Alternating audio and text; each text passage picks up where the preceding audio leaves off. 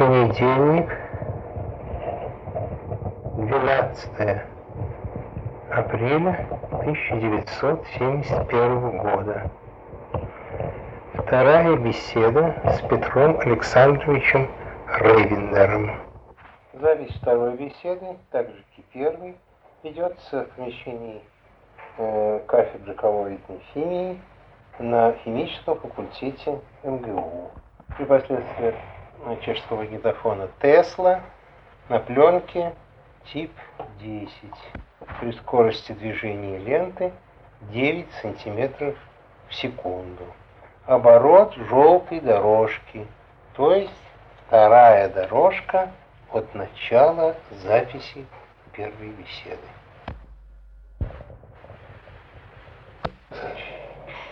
Огромная заслуга академика Йоффе состояла прежде всего в децентрализации организуемой им советской физики. Его школа в самом широком смысле э, развивалась не только в Ленинграде, но и в Харькове, и на Урале, и в Сибири. Всюду организовывались физико-технические институты наподобие ленинградского.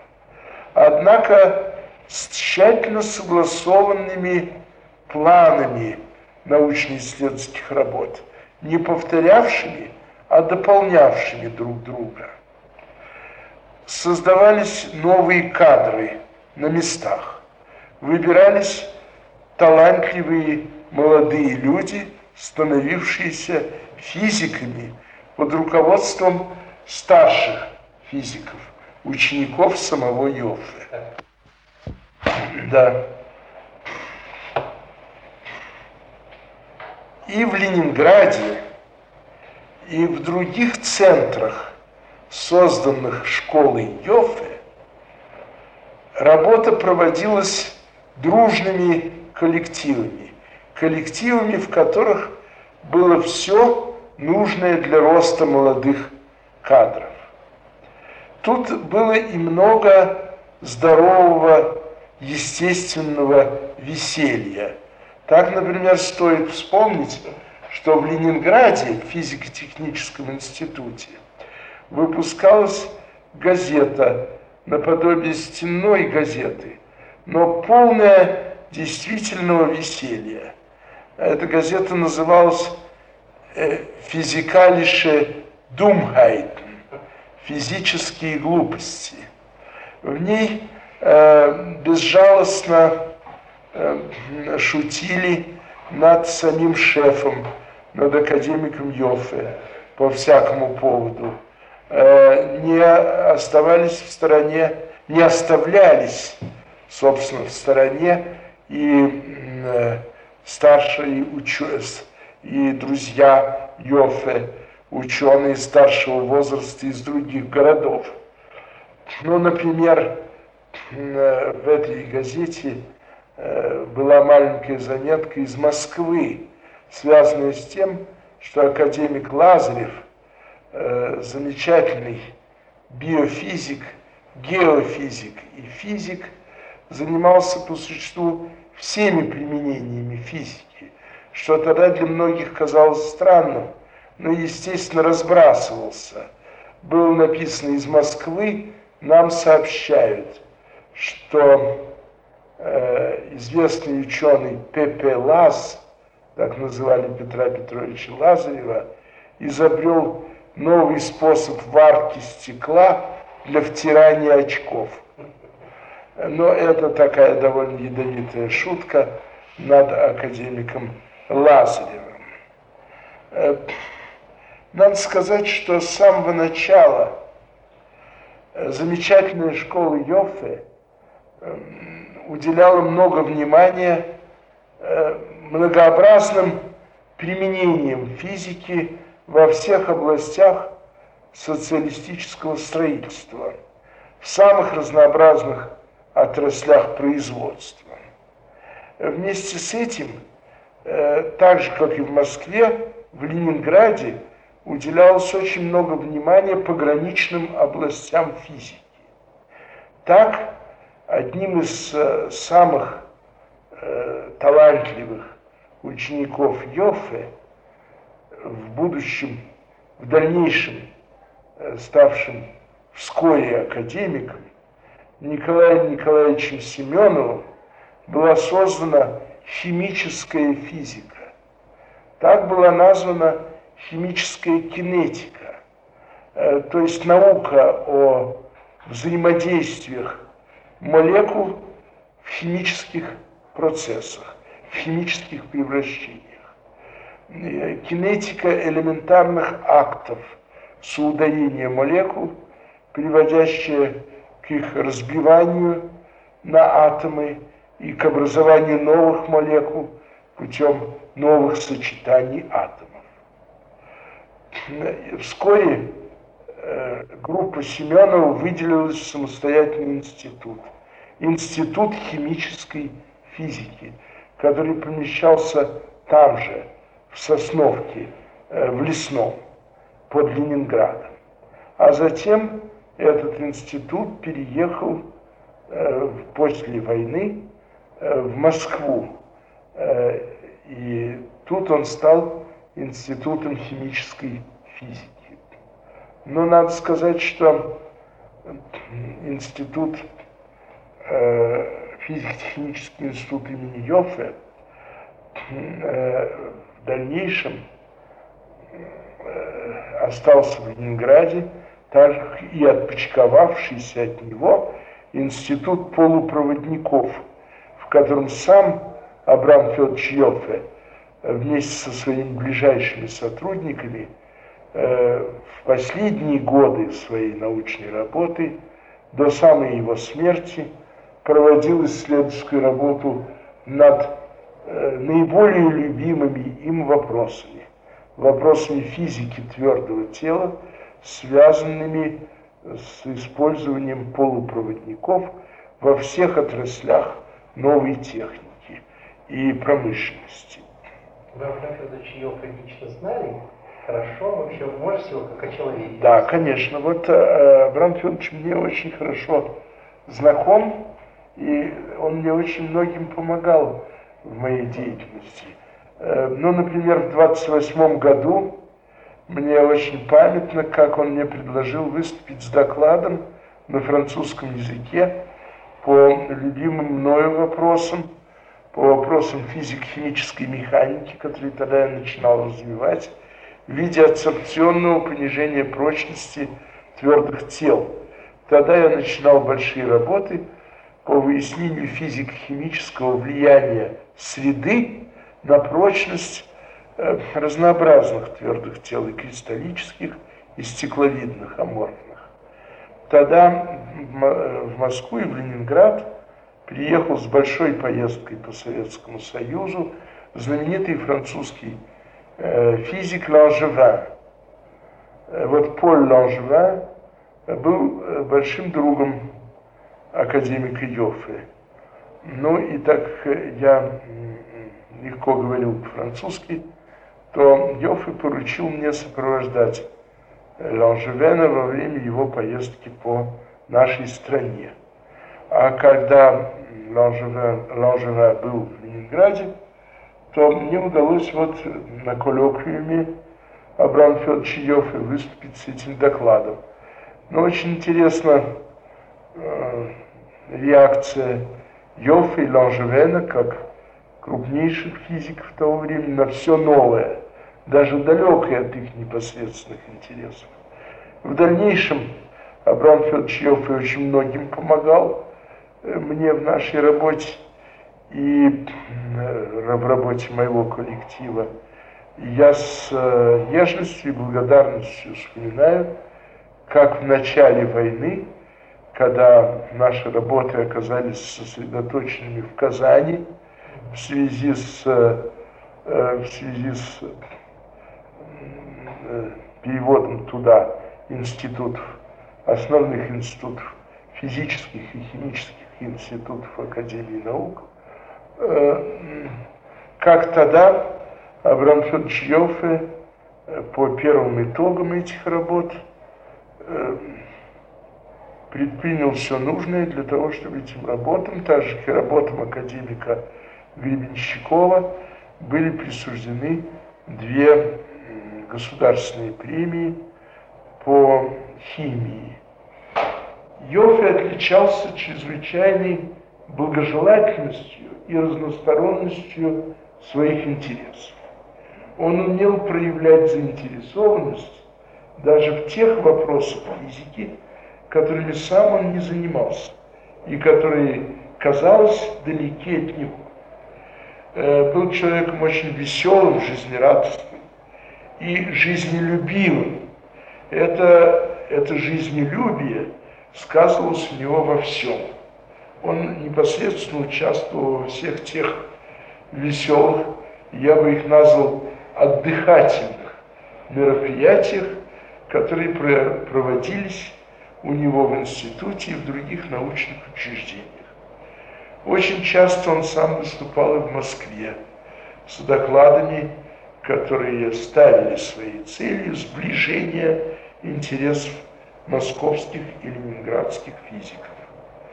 Э, тесная дружба связывала Абрам Федоровича Йоффе прежде всего с Сергеем Ивановичем Вавиловым.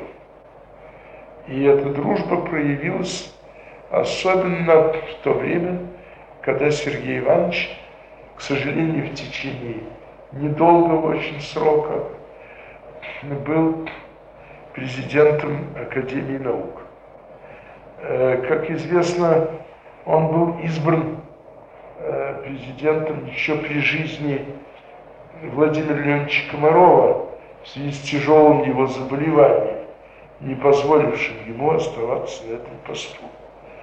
После ухода академика Комарова с поста президента – Вскоре академик Комаров умер.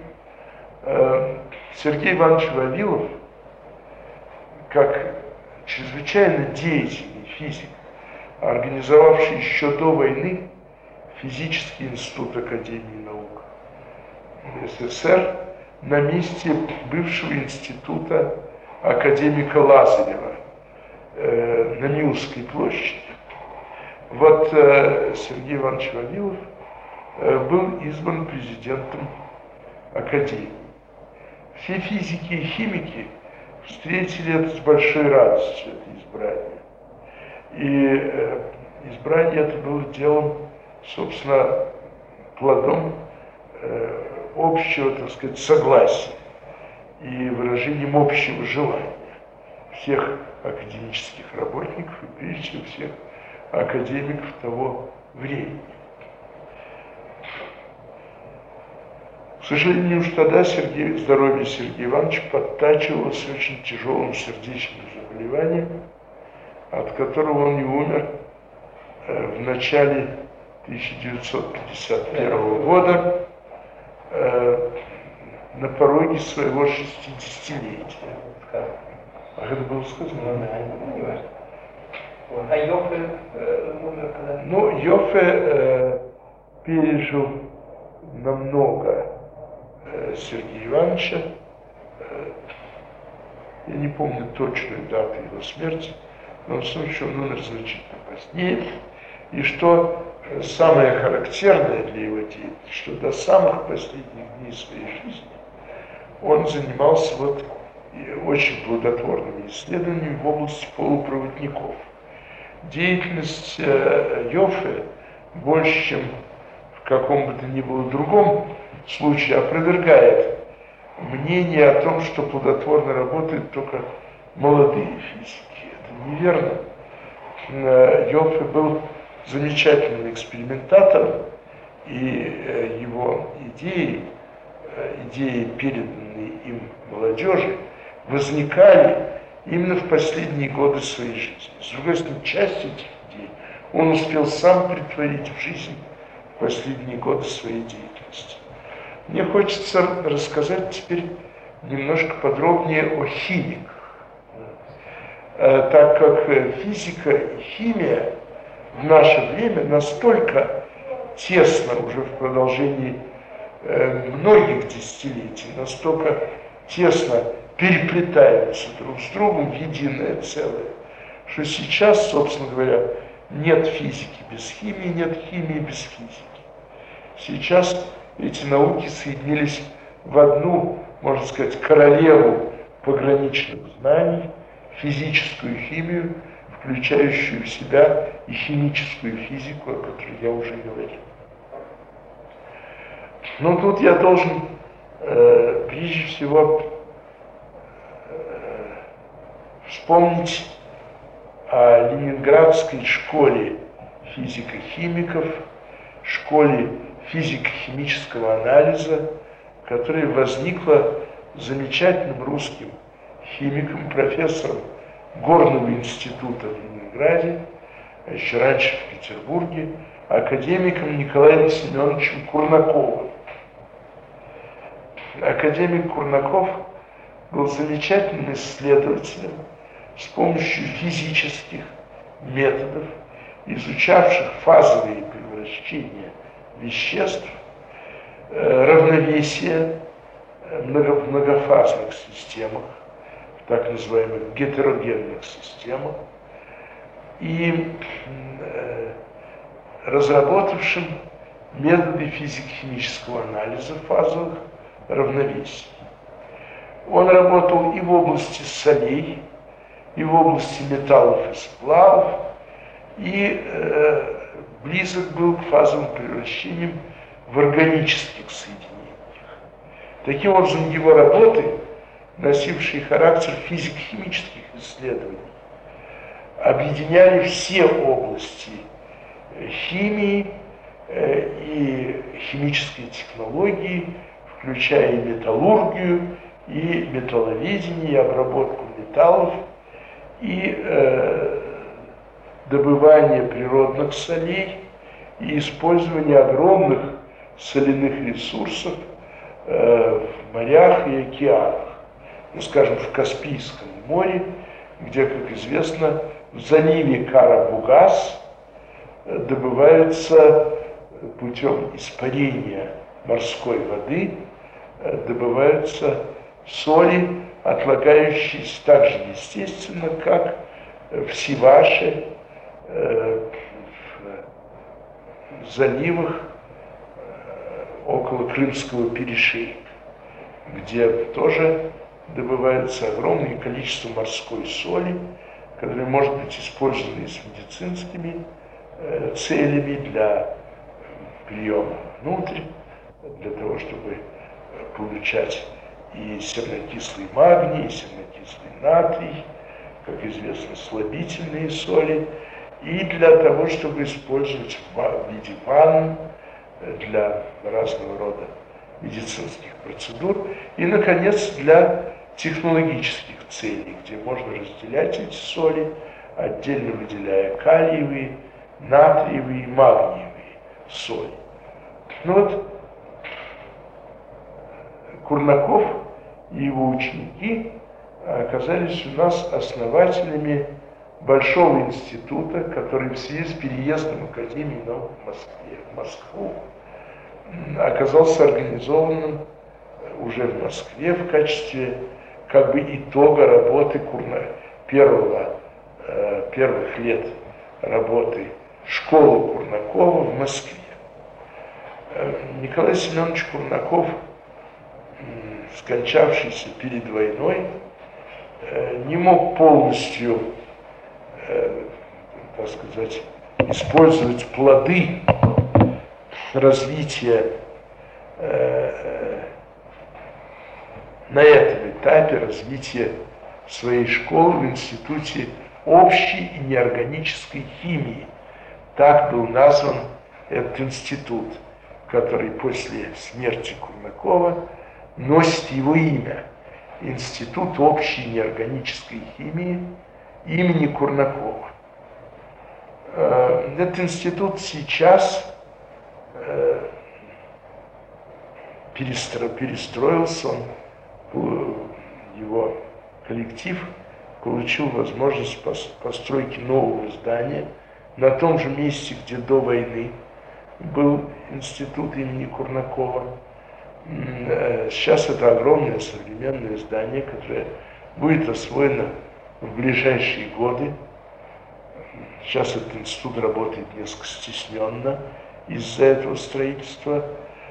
Но я с нежностью, так же как и все химики, вспоминаю замечательного основателя этого института. Николай Семенович Курнаков был, собственно говоря, химиком-горняком, то есть химиком, посвятившим первые, а в дальнейшем многие работы своей школы изучению горно-химического сырья, то есть полезных ископаемых, которые используются э, для химической технологии в качестве сырья, для переработки в технологических процессах. Таковы не только э, солевые ресурсы, о которых я уже говорил, не только нерудные ископаемые, разнообразные соли, э, самородная сера, графит, э, слюда, э, многие другие ископаемые, но и металлические, рудные ископаемые. Таковы э, металл содержащие руды, от самых дешевых железных руд и кончая самыми дорогими э, самородной платиной, самородным золотом и разнообразными рудами цветных и редких металлов, включая и радиоактивные. Ну, э, достаточно сказать, что из Курнаковского института отпочковались и такие лаборатории, вошедшие затем в Институт общей неорганической химии, как лаборатории э, по химии комплексных соединений, платины и э, родственных платине металлов. Эти работы возглавлялись в советское время академиком Черняевым в Москве и оставшимся в Ленинграде академиком Гринбергом. Э, замечательными химиками, работавшими в области э, химии платиновых элементов. Это какое время? Значит, это все относится к довоенным годам э, и в дальнейшем к послевоенному времени. Э, академик Черняев умер значительно позднее, чем академик Курнаков уже э, совсем недавно сравнительно, после войны, в 60-е годы.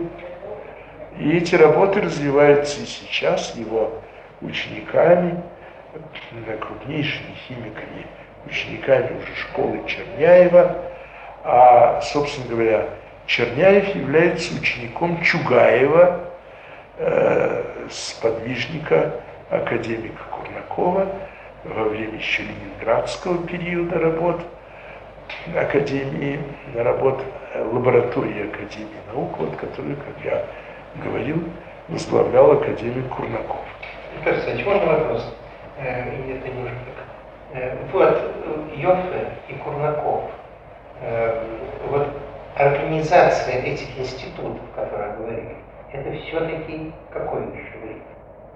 Э, видите, я вам вот уже, я уже говорил, что институт Йоффе был создан сразу после революции. Так что все это, в это же время были созданы и лаборатории, э, лаборатории расширены, собственно лаборатории Академии наук. Курнаков был академиком до революции. Уже до революции? Уже до революции, да. Ну и э, так же, как и Лазарев.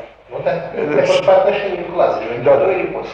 Э, нет, одновременно. Лазарев и Курнаков э, были академиками избраны в 1916 году.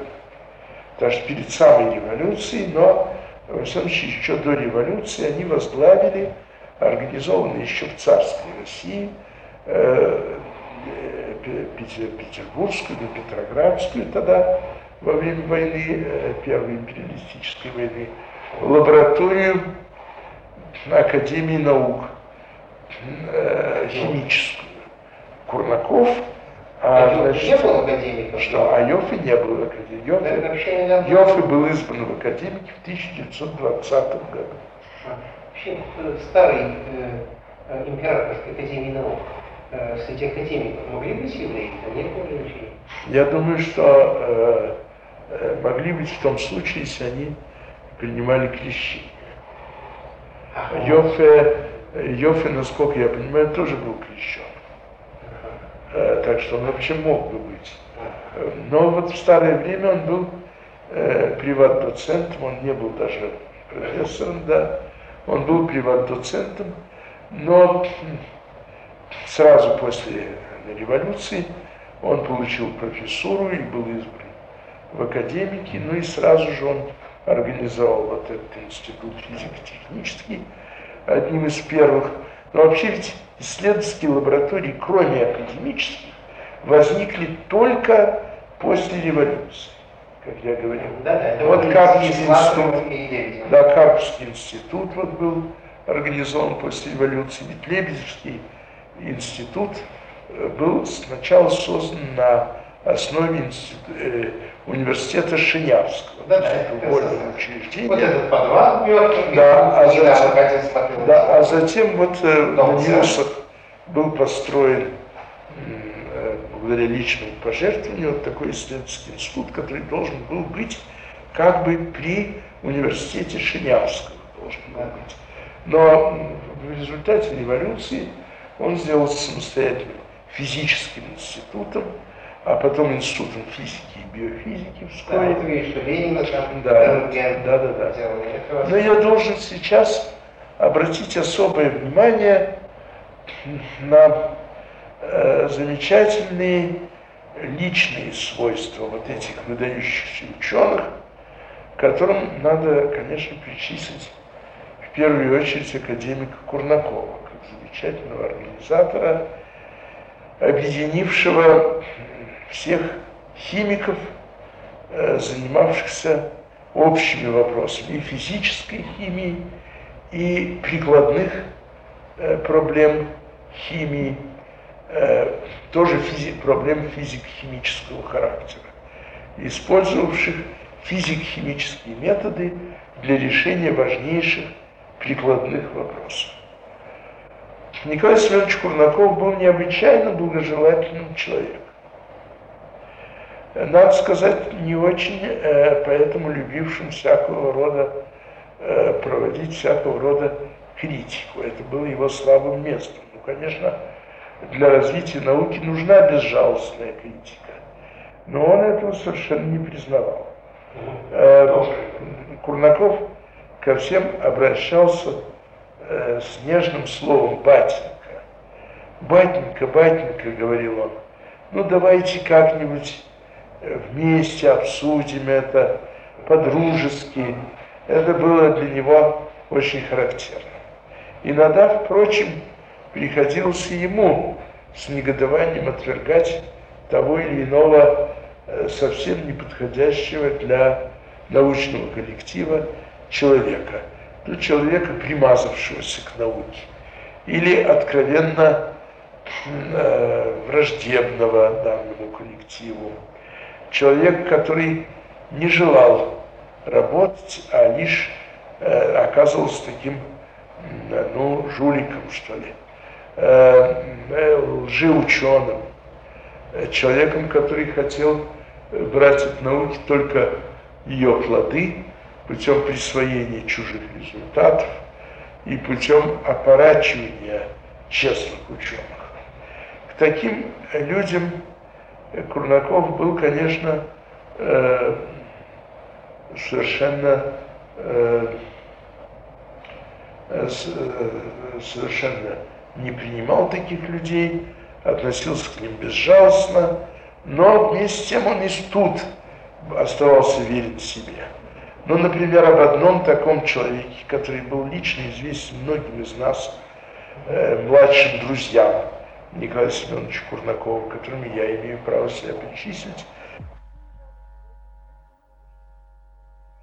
Так я очень часто беседовал с ним делал доклады в его институте, непосредственно в его лаборатории, на его коллоквиумах.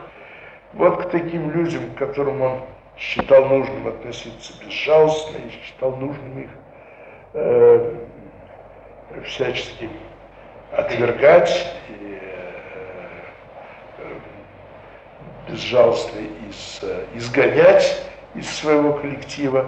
Вот мы его иногда провоцировали на то, чтобы он дал о них э, уничтожающую характеристику, как глава этого коллектива. Но тогда один раз вот мне приходилось слушать, как он сказал, да, вот об этом, скажем, Н, об этом вот человеке Н, да, я скажу вам, да, он жив и сейчас даже, я не хочу о нем говорить, но и сейчас, надо сказать, он не стал лучше. Собственно говоря, сейчас все честные ученые его отвергают. Но вот но я... Он сделал карьеру? Да, карьеру он сделал, конечно, к сожалению. Ну вот, вот о нем я вам скажу, батеньки. О нем я вам скажу. Вот сейчас я вам о нем скажу, говорил Курнаков несколько раз. После этого он махал обоим, обеими руками и говорил так, нет, лучше уж я о нем ничего не скажу. Это была самая убийственная оценка, которую приходилось от него слышать. После этого все понимали, что он э, однозначно отрицательно относится к этому человеку и, требует, и требует его изгнания. А ругаться не Ну, другие, э, другие ученые были более решительными. Среди ближайших сотрудников Курнакова были более твердые его помощники, которые помогали ему очиститься от такого рода, э, конечно, загрязняющих коллектив, приверженцев в кавычках. Надо, к счастью, сказать, что таких всегда было меньшинство.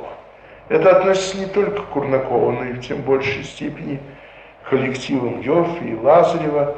Здесь подавляющее большинство было замечательных ученых, в то время молодых, которые потом вырастали в крупнейших самостоятельных деятелей науки и становились э, руководителями своих собственных научных школ. Но здесь я должен сказать еще, говоря о химии, и переходя к химии исконно московской, я должен вновь вернуться к, э, говоря о Москве, к двум химическим крупнейшим центрам Москвы. Это прежде всего Московский университет с его химическим факультетом. Но всем известно, какие э, потрясения, изменения испытал э, Московский университет на разных стадиях развития высшего образования. Да, вот Москва, Московский университет преобразовывался. С одной стороны, эти преобразования носили очень здоровый характер и были связаны с тем, что Московский университет разбухал, рос э, беспредельно. В связи с этим потребовалось, например, прежде всего выделить из него совершенно гипертрофированный по своему развитию медицинский факультет. Медицинский факультет Московского университета породил в дальнейшем своем развитии ряд самостоятельных медицинских высших школ Москвы. Все они имели своим корнем медицинский факультет Московского университета. Но вот это было здоровое преобразование. С другой стороны, э, развитие Московского университета – его естественный рост был связан с рядом совершенно нездоровых преобразований. На этом пути, как известно, были попытки создания ряда университетов. Первый э, университет, второй а университет, третий и так далее. В связи с этим э, э, приписывали даже э, э, известному э, нашему химику Ивану Алексеевичу Каблукову, породившему очень много анекдотов в процессе своей деятельности из-за того, что он не очень-то любил связано, связано говорить. Его связанная речь часто прерывалась весьма странными, иногда даже удивительными сочетаниями. Э, и вот, например, э, приписывали Каблукову такое словообразование. Он говорил, я работаю это, обычное такое искажение связанной речью Каблукова. Я работаю вот это в первом МГПУ, говорил, и во втором МГПУ, говорил Каблуков. Но когда известностью пользовался учреждение, которое стояло, стояло на страже э, государственной, э, э, на страже со, со, советской власти, но в то же время, как известно, здесь допускался ряд искажений. Но и поэтому оно пользовалось с этой стороны некоторой известностью. Но надо сказать, что в дальнейшем достаточно быстро все эти искажения деятельности э, Московского университета в его бурном развитии э, были довольно быстро исправлены. Пожалуйста, Петр Александрович, продолжайте.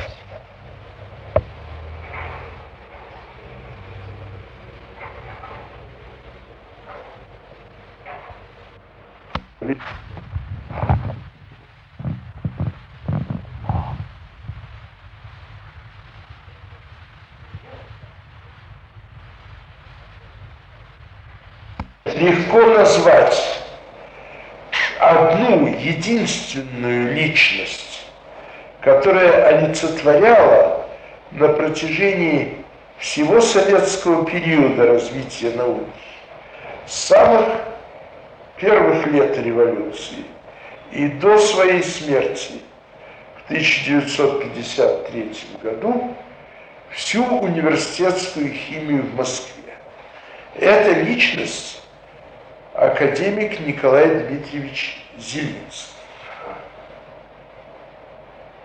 Николай Дмитриевич был замечательным химиком-органиком, положившим по существу начало современному органическому катализу и нефтехимии, то есть органической химии углеводородов, продуктов разгонки нефти, превращению нефтей как сокровищницы основного химического сырья во всем многообразии химии органических соединений, нужных, э, нужных всем отраслям э, народного хозяйства и промышленности. Самая крупная школа химиков – это школа Зелинского, Московская школа органической химии. Достаточно сказать, что его учениками были академик Баландин, физико-химик – работавший в области органической химии и создавшим наиболее совершенную теорию гетерогенного катализа. Э, повышение скоростей химических превращений, химических реакций. И прежде всего реакции углеводородов, крекинга, то есть превращение тяжелых, мало полезных углеводородов нефти в бензиновые фракции, для того, чтобы, например, получать таким образом дополнительный источник бензина для авиации, для автомобилей.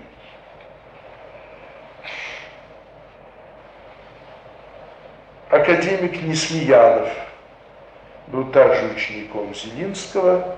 он основатель самостоятельной школы металлоорганических соединений. Ну, академик Казанский, профессор Плате, множество других замечательных химиков нашего времени, все члены школы академика Зелинского. Зелинский э, был не только ученым, но и замечательным организатором, общественником. Он э, был председателем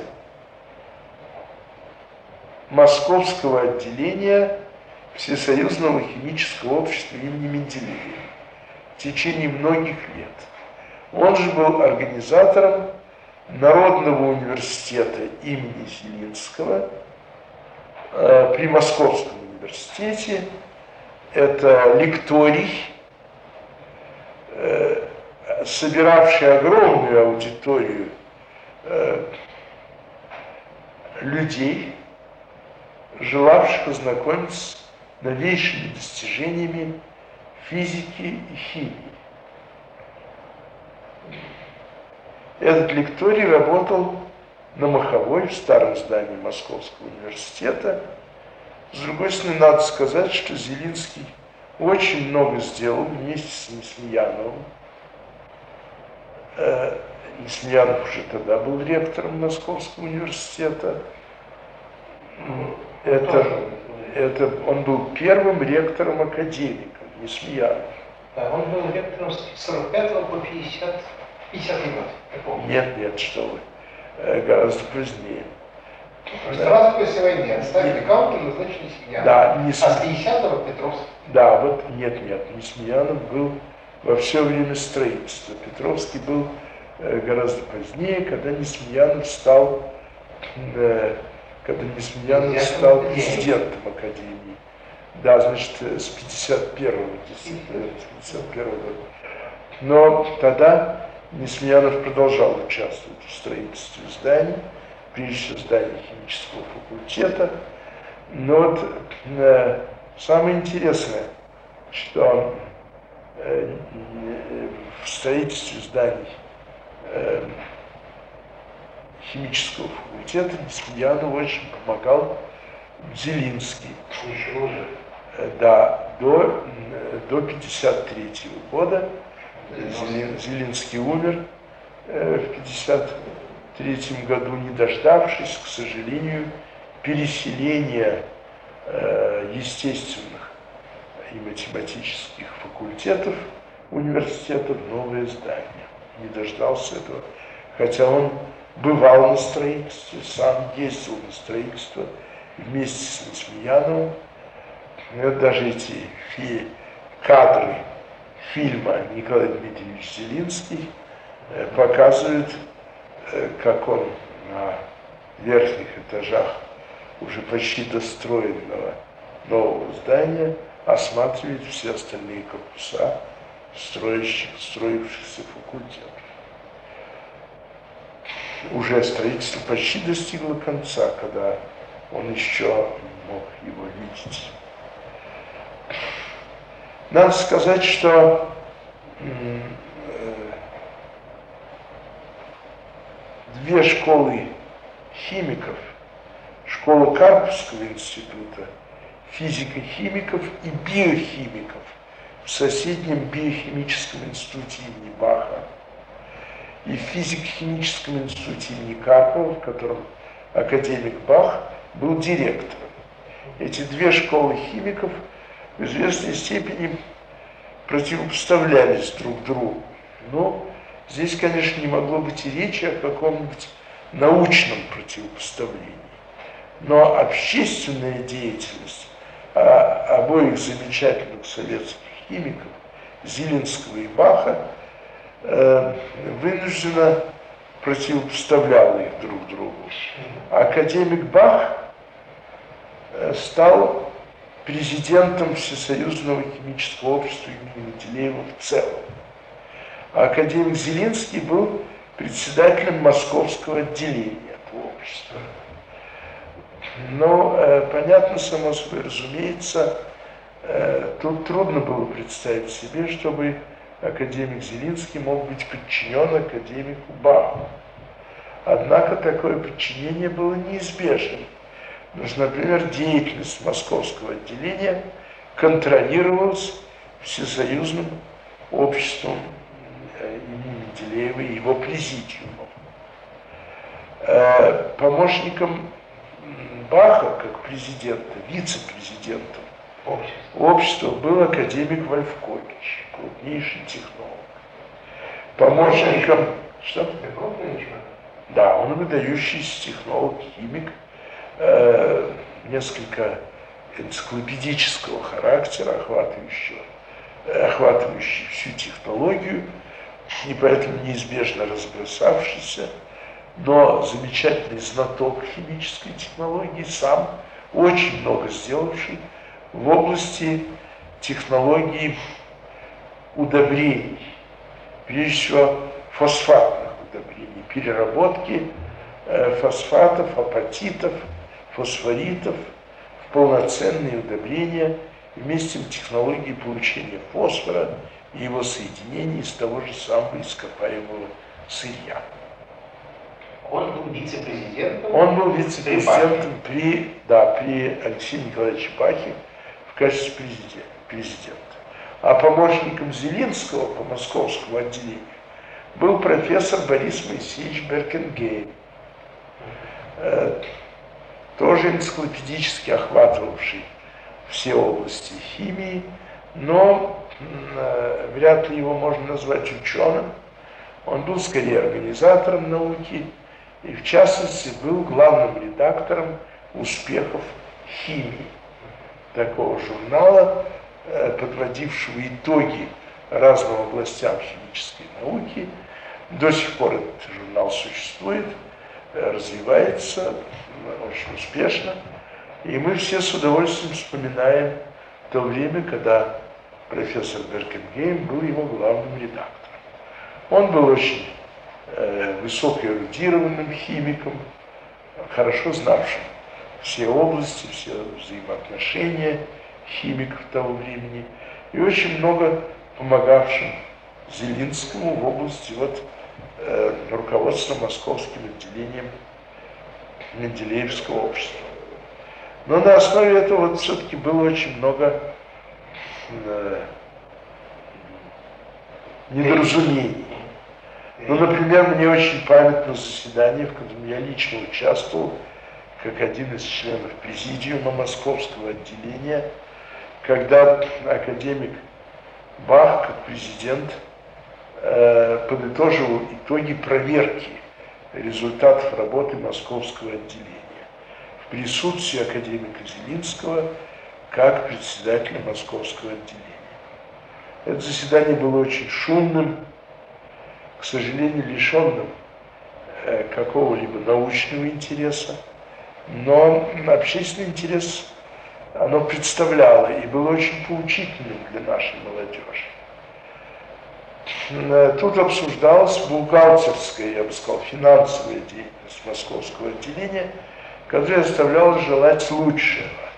Потому что тут к деятельности московского отделения в то время перемазывались разные темные люди, которые старались, э, несомненно, как-то способствуя организационной деятельности отделения, в частности, развитию Народного университета Екатеринского, тому того замечательного лектория, о котором я говорил, в то же время старались как-то на этом нажиться и получить э, в свое распоряжение какие-то суммы, которые тогда по общественной линии можно было получать достаточно бесконтрольно.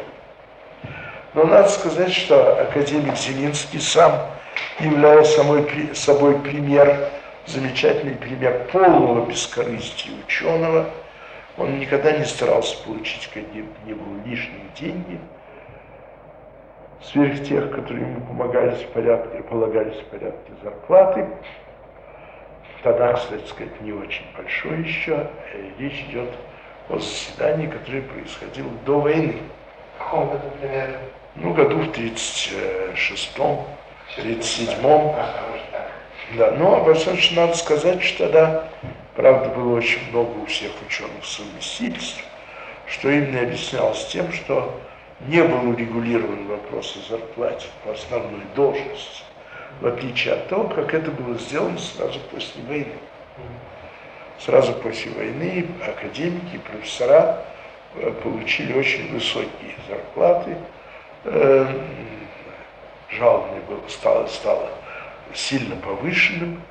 Но кроме того, в первое время после войны, когда, как известно, еще было трудно с продовольствием, и с одеждой, и с обувью, э, были сделаны всякие пайки ну специальные, которых раньше, конечно, не было. Но, а потом все это превратилось в большие оклады для ученых. Так вот, на этом заседании, э, на этом заседании Алексей Николаевич Бах, выслушав доклад э, Семена Исааковича Вольфковича, который очень, э, очень критически э, рассмотрел финансовую деятельность московского отделения, Бах сказал довольно громко и нелицеприятно, вот, э, Николай Дмитриевич, надо нам принять действенные решения – об исправлении этих недостатков. А то ведь, знаете, советская власть не посмотрит на нас, что мы с вами академики, а привлечет нас к ответственности. Тут и к прокурору нас с вами могут привлечь за те дела, которые под, э, под Флаг. таким флагом наших имен, имен ученых, ведутся теми, кто вот, так сказать, нашел себе здесь у вас прибежище. Э, Николай Дмитриевич Зелинский был очень обижен такими словами. И говорю, ну что ж, привлекайте меня к ответственности, как мальчишку. Привлекайте меня к прокурору. Ну, конечно, из этого ничего не вышло, никто его не привлекал. Но вскоре оказалось, что действительно от этих жуликов э, пришлось избавиться, но этому помогли соответствующие органы, и уголовные э, органы, и органы госбезопасности, которым пришлось действительно вести порядок в этих, казалось бы, чисто научно-общественных организациях.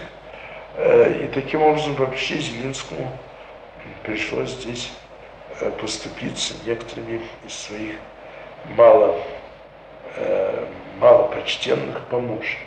Речь шла, конечно, не о помощниках по науке, а о помощниках чисто административного характера. Да. Но, тем не менее, надо сказать, что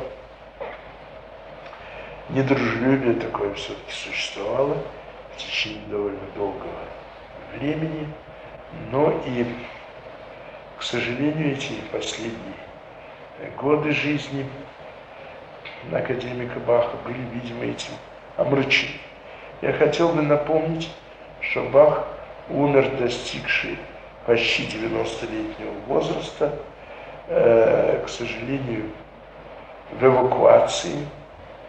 Он э, был возвращен в Москву, правда, после эвакуации в 43 году, но последние годы уже совсем э, был плох и не мог уже заниматься ни в какой мере научной деятельностью, чего нельзя сказать об академике Зелинском, который был немножко, правда, моложе Алексея Николаевича Баха. Они были почти, собственно, одного возраста. Но Зелинскому э, в, в год смерти Баха, 1945 году, э, было, следовательно, 84 года. Но Баху было 89 лет, разница между ними была в 5 лет, но Зелинский был неизмеримо активнее. Он занимался научной работой в разных, правда, формах, может быть, уже не в лаборатории, до самых последних дней своей жизни. Надо сказать, что и академик Бах тоже любил непосредственную работу в лаборатории и постоянно бывал в лаборатории Карпского института. Он э, э, был э, замечательным специалистом в области биохимии и прежде всего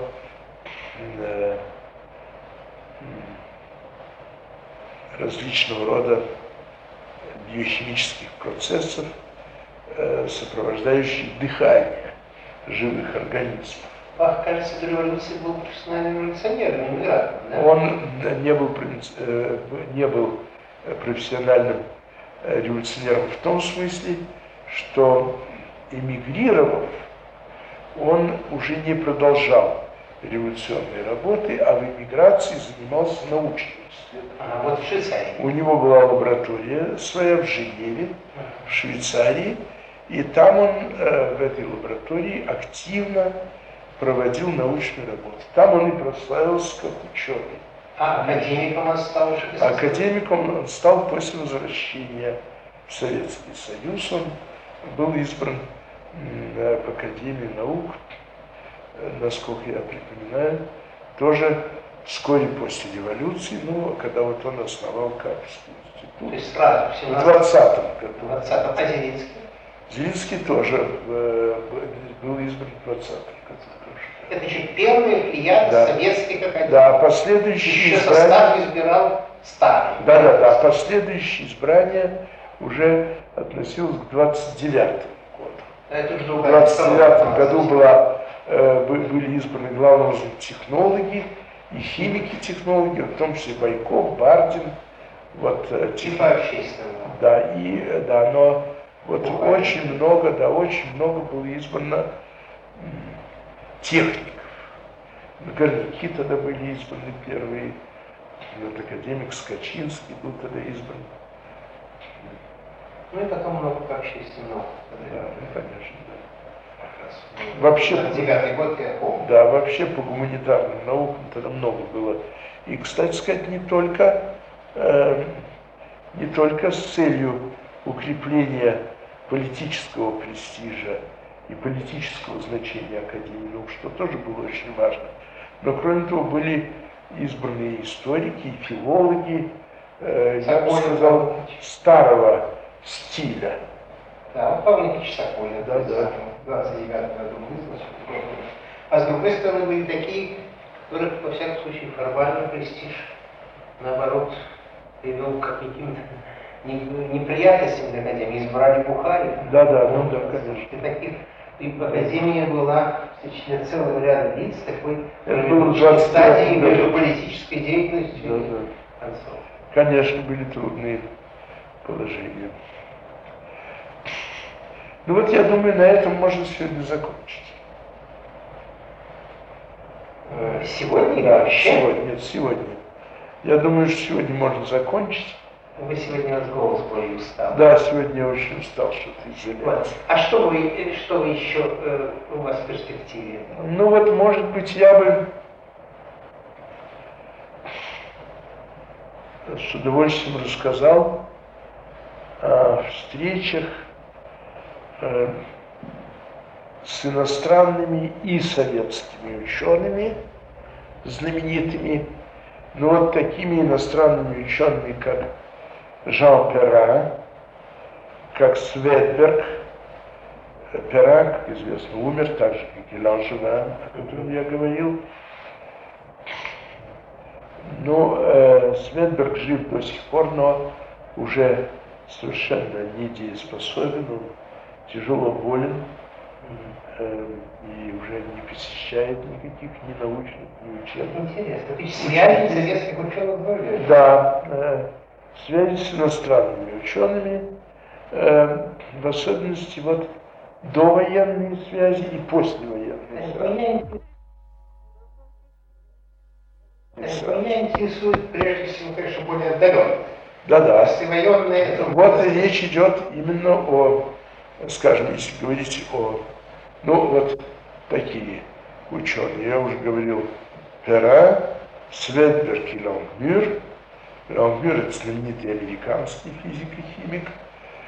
В большинстве своем это или наши иностранные члены Академии наук, как раньше.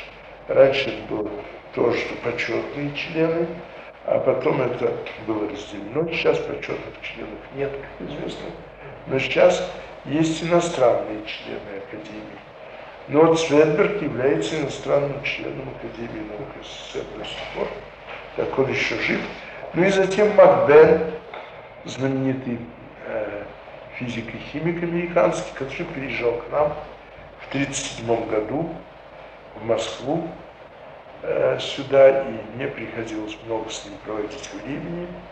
Вот о нем тоже я мог бы рассказать.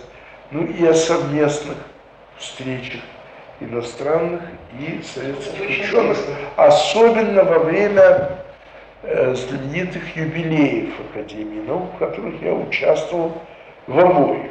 Как, уже в столетии участвовали? Я участвовал прежде всего в 200-летии. 25 Значит, в 26 году оно было, отмечалось. По не вполне ясным причинам оно было смещено на 26 год. Тут у меня было очень много встреч вот и с иностранными, и с русскими учеными. А затем 220-летие, которое стояло в 45 году. Да. То есть оно совпало с празднованием Победы. Мгм. Вскоре после празднования дата. 220-летие. 220-летия, да, так решили э, его объединить с празднованием Победы. Наша страна, ее авторитет э, среди всех стран мира э, страшно повысился победой над фашистскими э, полчищами. Все признавали заслуги Советского Союза в этой общей победе. И поэтому было вот, э, решили, чтобы сделать празднование победы Понятно. политический, так сказать, более широким, решили объединить его с празднованием 220-летия Академии наук СССР. То есть с мирным праздником. Ну, вот, конечно, вы постарайтесь подумать Ну, вот Планк. подробнее вот этот 25 Вот э, Макс Планк, знаменитый немецкий ученый, наверное, самый знаменитый из всех А, физиков. а не в сбор приезжался? Э, Бор приезжал много раз, но вот э, Бора я как-то, с Бором я не встречался, так что я не могу ничего о Боре рассказать. А вот об мною людях я могу рассказать. Это очень хорошо, тем более, что празднование 200-летия в 25-26 году, оно, э, конечно, было очень большим событием и стоит в кругу целого ряда других таких юбилеев в это же время. Юбилей был Большого театра, Большого Малого, Седьмого театра. И вообще это Да. был год, так сказать, э, вхождения традиций, э, при- полного признания традиций э, большой русской культуры, вот в слиянии ее с советской культурой. Ну вот очень интересно, например, Ой. вот сейчас я хочу один только случай э, записать, если можно, э, вспомнить, иначе я боюсь, что я о нем забуду сказать. Вот во время празднования э, 200-летия Академии в 26 году, тогда, как известно, Академия была переименована. Из И императора не от про... Нет, императорская она не была, конечно, с 17 года. но на России. Из, из Российской Академии Наук в Академию Наук СССР. Вот она была тогда переименована. Именно тогда. Да. И тогда президентом был академик Карпинский, при нем же вот я был избран в члены-корреспонденты Академии наук несколько позднее, в 1933 году. А в то время я был молодым доцентом э, московским, э, принимавшим, принимавшим участие наряду с другими молодыми учеными, э, главным образом потому, что я легко говорил по-французски. Ну вот поэтому меня пригласили для того, чтобы участвовать, так сказать, ну, в помощи иностранным ученым. Ну и по-немецки я говорил, значит, ну, хуже, правда. Но вот э, очень хорошо мне памятно, как Карпинский, вице-президент Академии наук Стеклов, знаменитый математик, имя которого теперь носит Математический институт Академии наук, вместе с э, академиком Ферсманом в качестве главного, так сказать, гида, если угодно, осматривали знаменитый наш алмазный фонд, который находился в виде наркомфина. Находился на Бронной улице, если не ошибаюсь, где-то около Бронной, самой Бронной, в подвалах. И вот этот алмазный фонд тогда демонстрировался очень немногим. Естественно, э, под страшной охраной все эти были, все эти драгоценности императорской короны демонстрировались. Надо сказать, все они сохранены в настоящее время. Э, сейчас они находятся в известной оружейной палате в специальном алмазном фонде. Э, тоже в подвалах. Ну а сейчас я только должен вспомнить э, курьезный, так совершенно анекдотический, но истинный факт. Как Ферсман, который отличался необычайной веселостью, необычайной живостью, Александр Евгеньевич был всегда очень толстым и страшно подвижным, веселым человеком, таким холериком. Он э, показывает алмазный фонд, все время хватал руками то скипетр, то корону императорскую. И кончил тем, что э, э, короновал, э, надел корону на голову э, почтенного вице-президента академика Стеклова, который отличался чрезвычайно почтенной бородой, да, э, хотя был очень не старым, он вообще очень рано умер, знаю, 60 лет, не больше. И вот, когда он заложил на его голову корону, все э, иностранцы смеялись, он смеялись, и еще пытался ему в руку вложить скипетр. Но тот не взял скипетр. И страшно был рассержен. Но, очевидно, настолько еще недавно э, произошла революция, что такое коронование, хотя и шутливое, вице-президента Академии расценивался им как да. такое издевательство. А он по-моему, партийный большевик. Стехов, нет? Нет, никоим образом. Это вас э, а, нет, я помню, что Стехов редактор известия, да. это другое дело. Э, это разные совсем люди. Э, Но тот это, Стеклов был это по своей фамилии Нахан. Я знаю, знаю. Стеклов я знаю. был его псевдоним. Да. А это как-то с кровостроением связано? Нет, нет, это Крылов связан с кровостроением. А, Тоже никогда не был членом партии. Да. Нет, Стеклов старый ученый, э, с самого начала очень горячо взявшийся за перестройку Академии наук, лучше сказать, за ее развитие в новых формах но он, насколько я знаю, никогда не бывший, не бывший член. Но ну, а, Карпинский, необычайно милый человек, маленького роста, э, очень маленький, и э, очень было смешно видеть их всех рядом. Карпинский маленький, тоже с бородкой седой, э, высокий и красивый Стеклов с прекрасной фигурой, толстый, тоже довольно высокий Ферсман, бритый и очень подвижной. Все это были совершенно разные люди, но все были одинаково замечательными, выдающимися учеными. Но вот тоже о них вместе о встречах с ними и вместе с этим о встречах с иностранными учеными я бы еще мог рассказать. Очень хорошо. Ну вот на этом мы давайте закончим сегодня. Ну хорошо. Э, что, Александр, а эм, вы мне не сказали вначале, ваш год, ваш год и место рождения? Как? Мое место рождения Санкт-Петербург, 1898 год.